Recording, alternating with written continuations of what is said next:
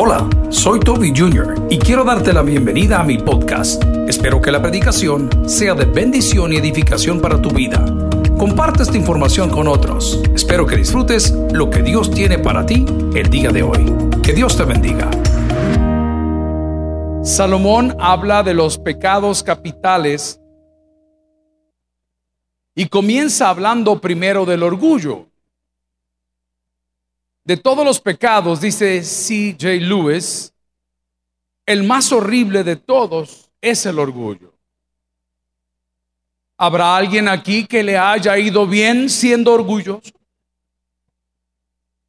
¿Habrá alguien aquí esta mañana que se siente orgulloso de ser orgulloso? Lo que sí sé es que habemos muchos que a causa del orgullo hemos sufrido y hemos derramado muchas lágrimas. El orgullo es un germen que representa la antítesis de Dios, lo contrario, lo opuesto. El orgullo es algo de lo cual hemos venido hablando en diversas formas y, meditaciones. Fue Él el que nos hizo caer como raza humana ante el reto y la pregunta, de una bestia que estaba ya en el Edén, el orgullo. Y la semana pasada, en el culto de las nueve, hablábamos que esa plática que tuvo una mujer con esa bestia que estaba en el Edén fue empujada por el orgullo. Y lo primero que le dice es, ¿con que Dios te ha dicho que no comas? Estaba tocando el orgullo, porque la Biblia dice en el Génesis, el principio de todas las cosas, que esa mujer y ese hombre habían sido creados a la imagen de Dios. Entonces en esa conversación le estaba diciendo, si tú has sido creado a la imagen de Dios y te han puesto para gobernar todo esto, ¿por qué habrías de no hacerlo? El orgullo. Sucumbir al orgullo es vivir en maldición. Dios fue tan precioso que cuando vio a un pueblo enorgullecido y o soberbio, mandó a su Hijo unigénito para que todo aquel que en él cree no se pierda, mas tenga vida eterna. Pero no lo mandó como los religiosos lo esperaban. No lo mandó en un caballo blanco, entrando como uno de los paladines de guerra, sino que lo mandó a nosotros de una manera tan humilde de tal forma que la Biblia dice que no se halló lugar para él en el mesón. Después de ese maravilloso episodio de su nacimiento, lo vemos crecer en un lugar maravilloso y desarrollar su infancia como hijo del carpintero. Y luego viene el clímax de su llamado. Y el Señor en lugar de mandar ángeles y arcángeles y principados y potestades, nos abraza con un manto de humildad y nos dice, yo comprendo lo que sienten, yo entiendo tu necesidad y tu enfermedad, pero me voy a humillar más que ustedes. Me voy a humillar a lo sumo llegando a la muerte de cruz para que en mí, dice la palabra de Cristo, tengan esperanza. Ninguna persona orgullosa es feliz.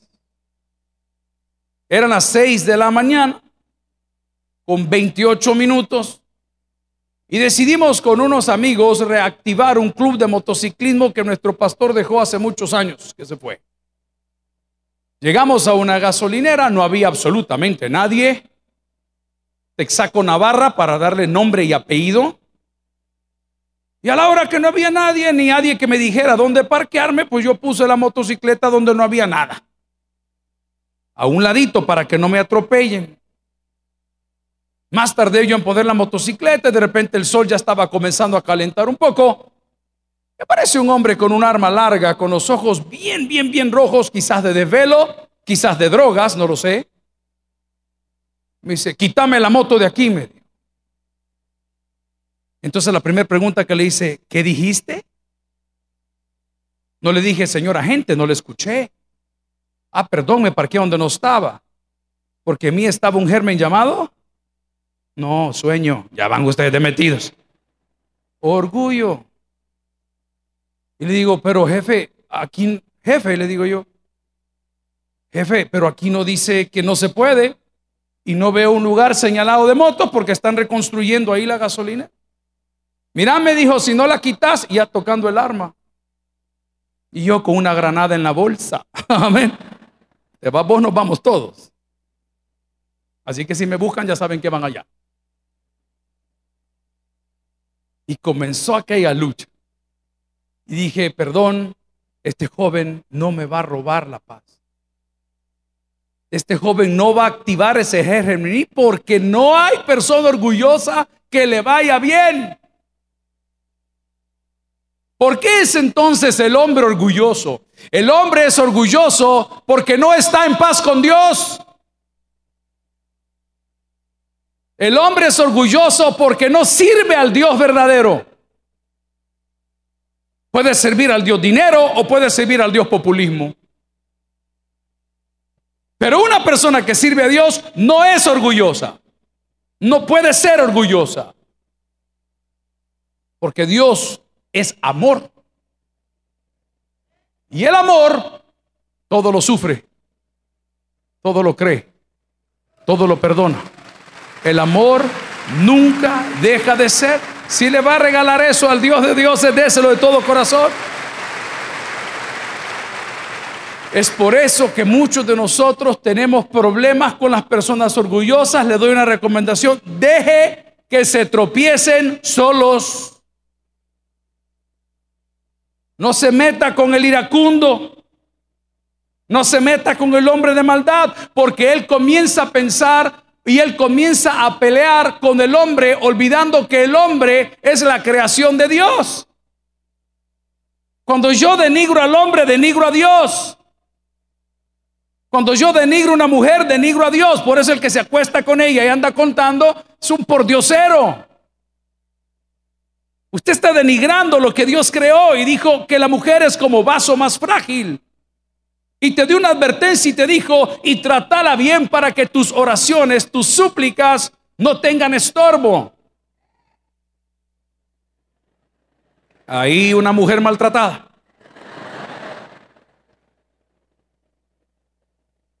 El orgullo nos hará vestir vestidos rotos. Porque aunque andes una buena marca de ropa puesta, eres un sinvergüenza ladrón. Eso es vestir vestidos rotos. Lo más infame que había en el Antiguo Testamento era mostrar las sentaderas. Entonces de cuenta y caso que andas una super camisa, pero andas rajada la parte de atrás. El orgullo es un muy mal consejero. El problema es que se va entrando al igual que los tragos, suavecito. Tú no naciste orgulloso. Tú no naciste racista. Tú no naciste enojón o enojona. Tú naciste feo nada más. Y con el pasar del tiempo nos fuimos haciendo horribles. Pero no del rostro, sino del carácter. Por orgullo el hombre mata. Por orgullo el hombre ataca. Por orgullo el hombre roba. ¿Y cómo va metiéndose el germen del orgullo? Ah, primero te dijeron, ya se graduó de kinder y le dieron un certificado. ¿Y qué hace usted? Lo pone afuera porque usted ahora es graduado de kinder. Y luego lo llevan de la secundaria y luego lo llevan de bachillerato y luego le ponen el licenciado y luego le ponen un diplomado y luego le ponen una maestría y luego le ponen un doctorado y luego le ponen un PhD y luego le ponen príncipe y luego le ponen apóstol, luego le ponen profeta, luego le ponen, ahí está. Todos esos brutos son orgullosos y terminan mal. Porque el orgulloso cree que es digno de ser reverenciado. El orgulloso cree que le tienen que tener miedo. Si le va a tener miedo a alguien, téngale miedo a Dios. Jamás a un hombre. Jamás a un hombre.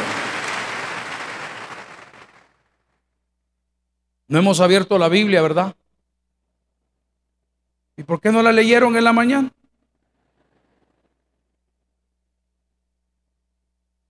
Si todo lo que les estoy diciendo está en la Biblia. Orgullosos.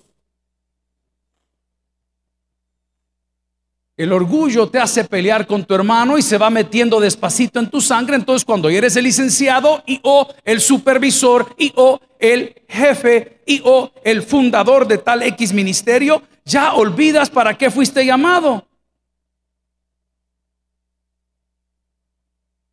Los servidores del pueblo fueron llamados a servir a quién? Al pueblo. No el pueblo a ellos ni nosotros estamos llamados a servir a la gente. No, servimos a, pero para servir a Dios hay que servir a la gente. Es bien lindo el cristianismo, hermanos, y aquí no hay nada donde perderse. Lo que quiero esta mañana es que tú y yo dejemos de sufrir por el orgullo que llevamos dentro. Porque cuando el ingrediente indispensable de toda creación, que es Dios, está en nosotros, el orgullo desaparece. Mis compañeros de trabajo no me dejan mentir, un tremendo equipo, 11, 12, 13, 15 personas que fueron a bautizar a tres tipos de pandilleros que están juntos, que están sueltos y ya no se matan. Y están pintados con colores de, sus clicas o sus pandillas o de sus... Ya no se matan, hoy se quieren. ¿Y por qué se quieren? Porque ya no vivo yo más, Cristo vive en mí. Cuando Cristo llega, entonces el orgullo desaparece. Gloria al Señor. ¿Sabe que tenemos que orar? Que el Señor visite a nuestros gobernantes. Yo no soy católico, soy cristiano evangélico. Pero si rezar es la solución ahí adentro, que recen. Si hay que exorcizar, yo voy. Pero ese antagonismo que están sembrando en todos y en nosotros y nosotros, eso no es de Dios. Esta mañana no le estoy hablando de política, le estoy hablando de la Biblia. Y si usted vive conforme a la Biblia, no va a tener problema ni con la política. Sea un referente espiritual. Cuando tú comienzas a pelear con tus hermanos, puede ser que comenzaste a pelear con tus hijos. Y mira lo que te digo porque yo tengo los míos que me sacan canas verdes. Yo me pregunto, ¿lo quiero corregir porque lo amo o lo quiero corregir porque me tocó mi orgullo, porque no me hace caso? ¿Lo quiero corregir porque no hace caso y le va a ir mal o lo quiero corregir porque, porque no se somete a lo que yo tengo? ¿Por qué lo quiero corregir? Muchas veces debo de confesar que es mi orgullo. Es mi orgullo estos ya crecieron, a mí ya no me necesitan, pero andan en mi carro, pero viven en mi casa, pero comen en mi mesa, pero visten mi ropa, y yo les pago los estudios y respiran porque yo respiré profundo una vez por ellos. ¿saben? Y el orgullo. Luego de pelear con tus hijos, te vas a pelear con tu mujer o con tu marido. ¿Y cómo te va? Re mal. Porque ni comes, ni comes.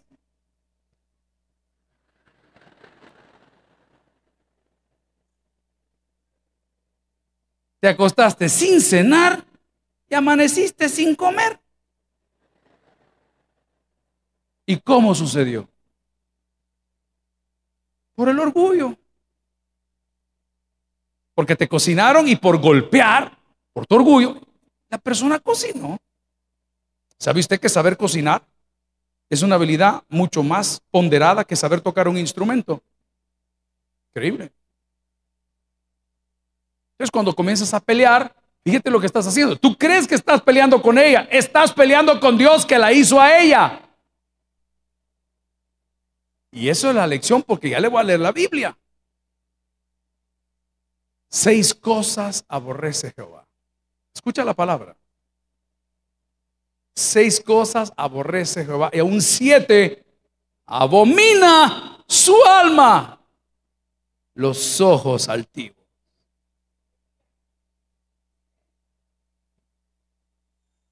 Estoy promoviendo dentro de los ministerios de la iglesia que respeten a sus líderes, pero hay gente que insiste en dividir. Yo al que divide lo quito, así de fácil. Tenemos chats de cada ministerio. Y cuando esas personas no honran a los líderes de ministerio, yo lo quito. Porque es una persona orgullosa. Yo no trabajo con orgullosos. No me gustan. Creo que contaminan el ambiente, dividen. Porque la Biblia dice lo contrario y lo cito, el que quiera ser grande. Amén. A mí las indirectas no me gustan. Dígamelo de nombre y apellido, de frente. Sin orgullo, sin soberbia. Pero cuando tú comienzas a pelear primero con tus hijos, luego con tu mujer, vas a pelear con tus compañeros de trabajo. Y cuando peleas con tus compañeros de trabajo, entonces ese cielos abiertos que había sobre tu vida se comienza a cerrar y se comienza, porque Dios no te puede bendecir, porque está escrito que Dios detesta al soberbio. Lo lindo de Dios es que a cualquier situación hay una salida. Cuéntame, ¿qué te disparó el azúcar? El estrés, el estrés, ok, ¿y el estrés viene de? El trabajo, ¿y por qué te hiciste cargo de tanto? Porque yo puedo, porque yo puedo, por tu orgullo. Y el azúcar se disparó y el ritmo cardíaco se disparó y todo se comenzó a arruinar por una sola cosa, por ese germen llamado orgullo, que si tú has venido a Cristo, has dejado tu pasada manera de vivir, has sacrificado las obras infructuosas de la carne y ahora disfrutas de una nueva identidad en Cristo. ¿Habrá alguien el día de hoy que quiere vivir mejor a partir del día de hoy? Renunciemos al orgullo. Esto no significa seamos bobos, hermano, no se equivoque. Aquí no estamos dando una cátedra para que nosotros nos amancemos. No, no, no, no. Porque la ausencia de orgullo llega solamente a través del nuevo nacimiento. La religión es falsa humildad. Te someten a hacer, pero por dentro te están torturando. Abra la Biblia en el libro de Proverbios, capítulo 6, escrito según los conocedores por Salomón, y veamos qué dice la Biblia del orgullo, de la arrogancia, de la soberbia, de la altanería y qué podemos hacer para resolverlo. Proverbios capítulo 6, versículo 12 dice, el hombre malo, el hombre depravado, es el que anda en perversidad de boca que guiña los ojos, que habla con los pies, que hace señas con los dedos. Perversidades hay en su corazón. Anda pensando el mal en todo tiempo. Siembra las discordias. Por tanto, su calamidad vendrá de repente, súbitamente será quebrantado y no habrá remedio. Versículo 16. Seis cosas aborrece Jehová y aún siete abomina su alma. ¿Lo podemos leer juntos? los ojos altivos, la lengua mentirosa, las manos derramadoras de sangre inocente, el corazón que maquina pensamientos inicuos, los pies presurosos para correr al mal, el testigo falso que habla mentira, subraye, y el que siembra discordia entre hermanos. ¿Alguien recibe esta palabra? Cualquier parecido es pura coincidencia. No podrás estar en paz con tu hermano si no estás en paz con Dios. No podrás estar en paz con Dios si no estás en paz con tu hermano. Aquí tenemos entonces el problema. ¿Por dónde comienzo? Yo soy de los indios que cuando como, me como lo que no me gusta primero. Yo comienzo por terminarme el berro del pan con pollo. Amén. Luego paso al rábano. Amén. Luego de, de, así de chollón me llevo el huevo duro. ¿eh? Luego el tomate. Luego la patilla de pollo que le ponen con las uñas prietas ahí adentro. Luego el pan chuponeado en salsa. Alguien diga, aleluya. Yo así como, yo no sé cómo come usted. Mi papá era al revés. Mi papá se comía lo rico primero. Les he contado que cuando nos invitaba a comer helado o sorbete, uno lo iba comiendo por la orillita, por la orillita, a manera de dejar el centro del sorbete cargadito con el sorbete. Y ya cuando habíamos llegado a ese, ese pedacito de abajo que en El Salvador se llama ese pedacito de abajo, amén. Pasaba el pastor y le hacía, y se lo metía a la boca. ¡ah! porque era lo mejor. Bien, ¿cómo puedo resolver el problema si no puedo estar en paz con Dios si no amo a mi hermano? Y no todo estar en paz con mi hermano si no amo a Dios. ¿Dónde comienzo? Por lo más importante. Por Dios. Llegarán a tu vida situaciones donde no sabes qué hacer. Y todas las tenemos. Voy, no voy, me subo, no me subo, lo compro, no lo compro, me endeudo, no me endeudo. Y decíamos esta semana que cuando nosotros no sabemos qué hacer, ¿saben qué hay que hacer? Lo correcto. Ahí no te vas a perder nunca. No sé qué, haga lo correcto. A ver, se le aparecieron por casualidad tres empanadas en el plato, una de frijol, una de leche y una de metida. Amén. Ahí estaban y usted se les queda viendo y dice, Señor, qué cosa más rica. Estamos en la gasolinera Texaco de Sonsonate, un equipo de trabajo maravilloso. Hasta una foto, la señorita nos dice, hey, no podemos tomar una foto con todo el equipo y la subimos. Y como estamos llegando, porque estamos yendo a esa zona por nuestro hermano Walter que está manejando penales, y dice, la próxima avisen para ver cuándo van a venir para tenerles algo especial. No, hermana, le digo, no se preocupe. Pero llegamos 17, 14 personas, incluyendo el pastor Vélez y su equipo allá de Sonsonate. En la hora de comer, como estos vienen de Canaán, de Egipto a Canaán, eh, el Osni, tímidamente, dos pizzas, una hamburguesa, dos sándwiches y dos que tres churritos. y decía, ¿y esto quién lo pidió? Decía Jorge. Y decía los yo no, pero yo me lo como. Decía, a ver. No quedó nada. Solo vi cuatro plátanos fritos, pero hasta brillaban, lustrosos los plátanos. Ah, pues le digo, deme a mí uno de esos plátanos y deme un café negro. Ya estoy viejo, ¿verdad, hermano? la hermana Patti del más allá oye una voz que decía, amén. No sé, siento que de algún lado, Padre Abraham, un plátano y un café, ya está viejo, hermano, ya está viejo. Si usted antes comía churros picantes en la mañana, los come en la mañana, se tapa en la tarde. Pues son cosas que van pasando con el tiempo.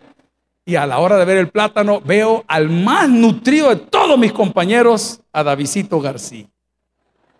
He dicho solo es ojos. Y veo el plátano y dije, Señor, ya voy a llegar a la casa, nos falta una hora de camino partí el plátano por la mitad, le digo, vaya Davidito. Pero se lo arrebató Calona porque es un gran abusivo. Amén. Ese le están saliendo los ojos, son dos cosas diferentes.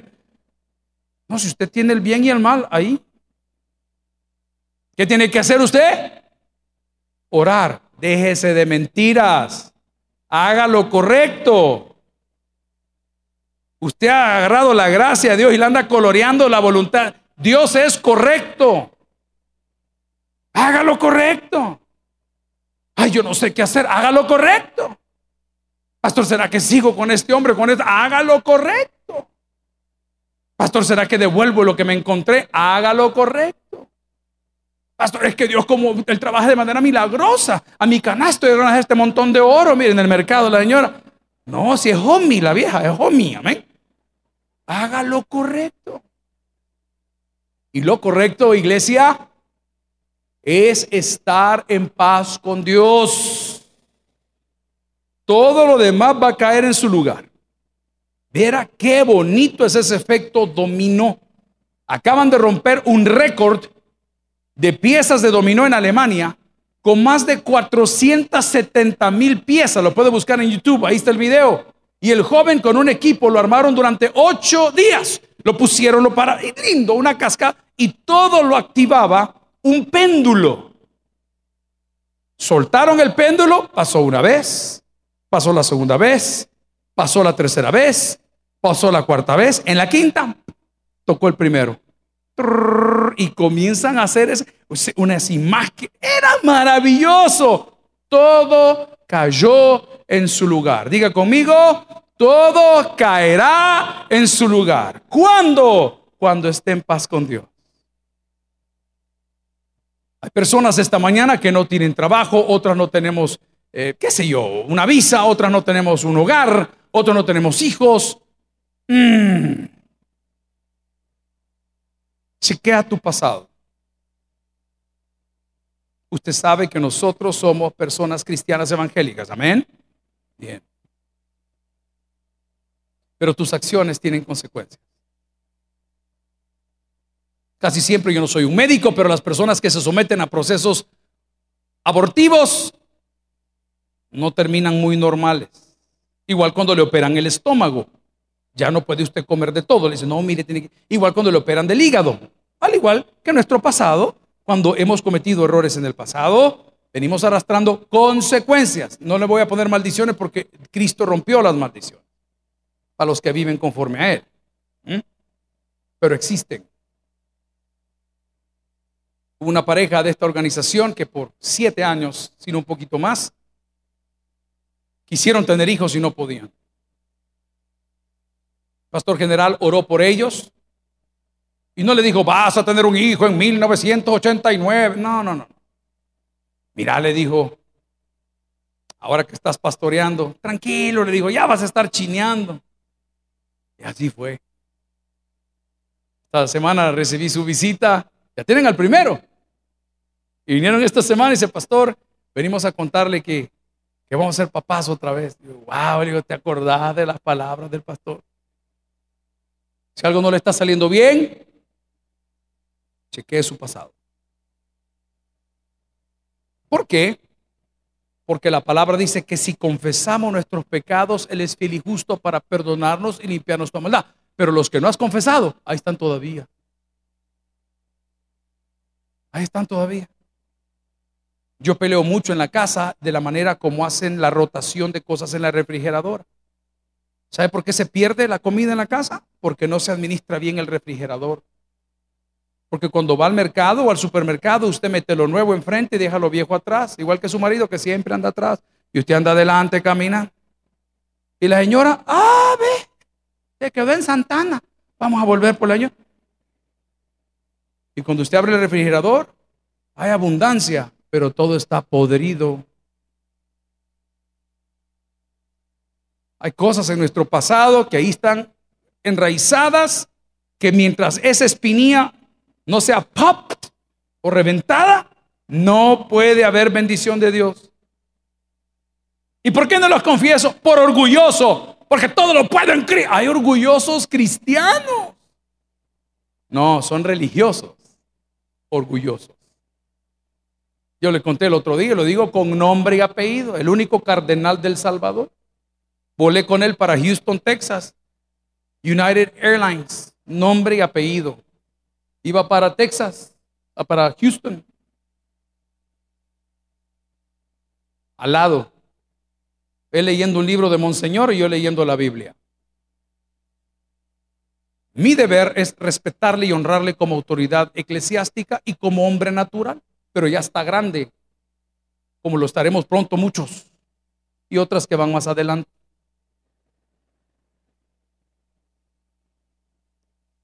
Nos saluda, no habla, porque la santidad de él, según su iglesia y tradición, es demasiado fuerte para un pecador, barbón, asqueroso que se sentó al lado de él. Pero como la Biblia dice, no paguéis a nadie mal por mal, a la hora de bajar su maleta no podía hacerlo, voluntariamente le bajé su maleta y se la puse en el piso.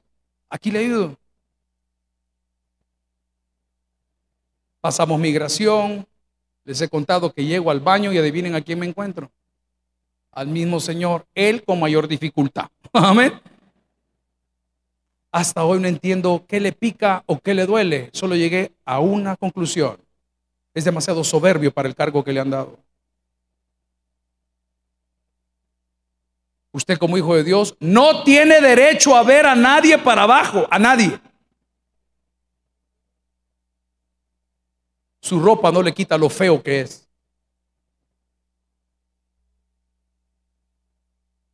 Porque aunque la mona se vista de seda, eh, gran caballón con el gran caballón. Amigos, si algo Dios detesta, es el orgullo. Busquemos una salida. ¿Cuál es la salida? Estar en paz con Dios. ¿Cómo puedo estar en paz con Dios? Debo de confesar mis pecados. No se trata que a mí me ha ido mal, no querido. Estás pagando la sumatoria de tus acciones que quizá en tu corazón no has confesado. Ah, como no, yo le dije, pues si las confesaste, pero jamás cambiaste, que es lo mismo. Es como el que llega al médico y el médico lo pesa y dice, mire, los niños de hoy, hermanos, son inmensos. No son, mira este joven, es un joven grande. Los jóvenes no eran así cuando yo nací. Hola, pastor. Y yo le digo, hijo, ¿y de qué año son? De séptimo. De séptimo. Wow. ¿Y tu tata quién es? King Kong. Unos monos son inmensos, hermano. Horrible. Si yo no entiendo cómo es que estos almacenes de ropa normales todavía venden ropa normal, no sé, y ellos logran meterse ahí. Pero cuando nosotros entendemos que las consecuencias de nuestras acciones deben de ser cambiadas, como cuando va una persona grande al médico y le dice el doctor, usted está pasadito de peso. ¿Y qué contesta el paciente? Es que yo soy bien hartón. Y el doctor en su mente dice, te vas a morir, hijo. Pero usted cree que porque lo dice ya esa no. ¿Cuántas mamás hay en la casa del Señor? Bien, ustedes tal vez se acordarán de esto. Ay, hijo, cómo me duele la cabeza. Ay, me duele la cabeza. Mami, tómate la pastilla. Mami, tómate la pastilla. Mami, se tomó la pastilla. Ya me la voy a tomar. ¿Cómo me duele la cabeza? Marta, recibe esta palabra. A ver. Es que decirlo no es hacerlo. Y aquí le voy a pegar un tablazo en el lomo. Decir que eres cristiano no es serlo. Tiene que brotar de ti frutos dignos de haber sido arrepentido siendo el primero de ellos en un Shlomo o Salomón, un orgullo anulado. A mí me encantan los hermanos. Dios le bendiga. Ahí está, ahí está la primera muestra. Dios le bendiga. Gracias. Así dice el indio. Gracias. Las del payaso animal, pero no las tuyas. Dios le bendiga. ¿Cómo responde el pueblo de Dios? ¿Qué significa? Bueno, Gracias. Yo aprendí no sé de dónde, a saber de dónde saqué esta idea. Pero yo, ¡hey, felicidades! Le digo. Y se me queda viendo la gente y me dice, si no cumplo años. Ah, vaya, pues amarguras, maldicencias. Hijo, no, tampoco. ¿Ah? ¿Ok? ¿Alguien ha recibido algo esta mañana? Seis cosas aborrece Jehová. Aún siete abomina su alma los ojos altivos. ¿Quieres dejar de sufrir? Ve a la iglesia. No, amén. ¿Ah? Pare de sufrir. No. Renuncia al orgullo. Reconoce a toda persona como superior a ti. Pero principalmente, reconoce a Jesús como Señor y Salvador de tu vida.